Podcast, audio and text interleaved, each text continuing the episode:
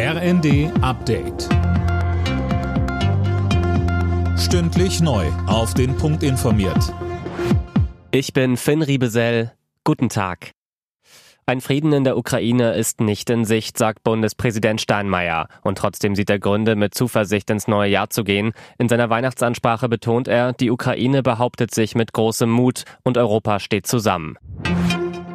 Wegen extremer Kälte gilt in weiten Teilen der USA weiter eine Unwetterwarnung. Nach den Schneestürmen haben kurz vor dem Weihnachtsfest über eine Million US-Bürger keinen Strom. Besonders der mittlere Westen und Osten des Landes ist betroffen. Während wir Weihnachten feiern, sind bei einem russischen Bombenangriff auf die Stadt Cherson nach ukrainischen Angaben mindestens fünf Menschen getötet worden. Laura Mikos berichtet. Präsident Zelensky sprach von einem Akt des Terrors, mit dem Russland die Ukraine einschüchtern wolle.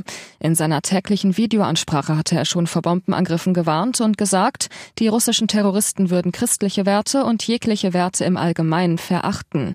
In der Ukraine wird Weihnachten eigentlich erst am 6. Januar gefeiert, wie es auch in Russland Tradition ist.